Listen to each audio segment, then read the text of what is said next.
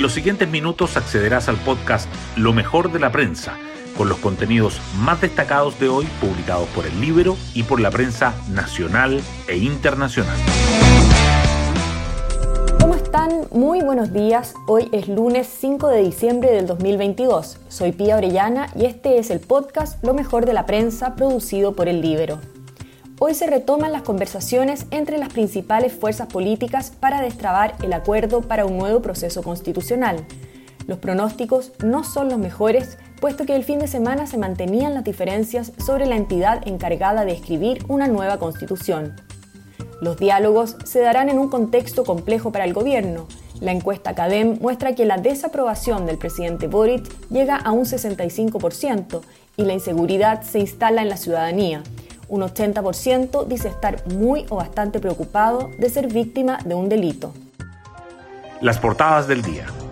El Mercurio destaca que el oficialismo y la oposición no logran avances para destrabar los nudos críticos de la negociación por el acuerdo constitucional.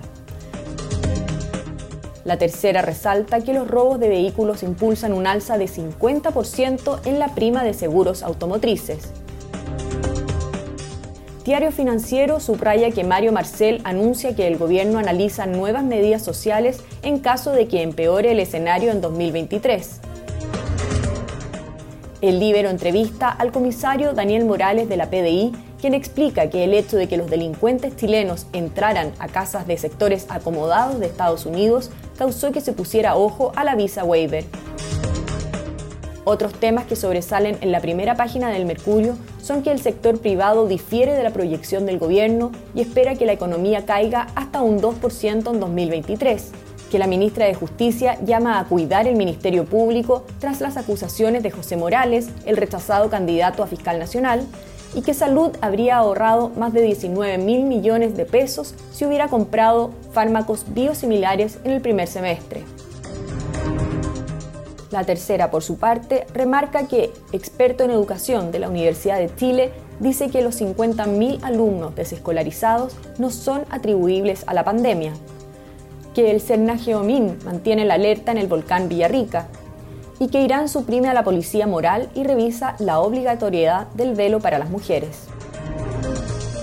Diario Financiero, en tanto, señala que las empresas de consumo masivo profundizan el recorte de gastos ante bajas ventas y altos costos, y que presidentes y gerentes generales de las AFP confirman su presencia al Chile Day 2022 en Londres.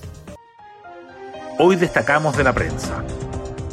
Los partidos retoman hoy la reunión por el acuerdo constitucional, pero con incierto resultado. El oficialismo y la oposición llegarán al ex Congreso sin variar sus posturas el principal nudo crítico, la integración del órgano que redactaría la nueva constitución, se mantiene sin desatar y no hay certeza de que se pueda resolver prontamente.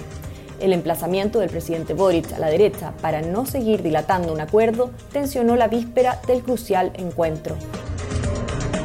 Tras una semana marcada por el reajuste salarial del sector público, el despacho del presupuesto 2023 y el fin del paro camionero, el ministro de Hacienda, Mario Marcel, revela que el Ejecutivo está analizando apoyos en caso de que la situación macroeconómica empeore el próximo año. Tenemos que focalizarnos en ver qué puede ser más necesario, dijo. A pesar del escenario de reapertura, las postulaciones a becas Chile no se han recuperado. Este año se recibió menos de la mitad que antes de la pandemia. Expertos apuntan a incertidumbre económica, dificultades de reinserción, inestabilidad en Europa y una mayor oferta local, pero llaman a solucionar elementos estructurales. Hasta aquí la revisión de lo mejor de la prensa. Que tengan un muy buen inicio de semana y será hasta mañana.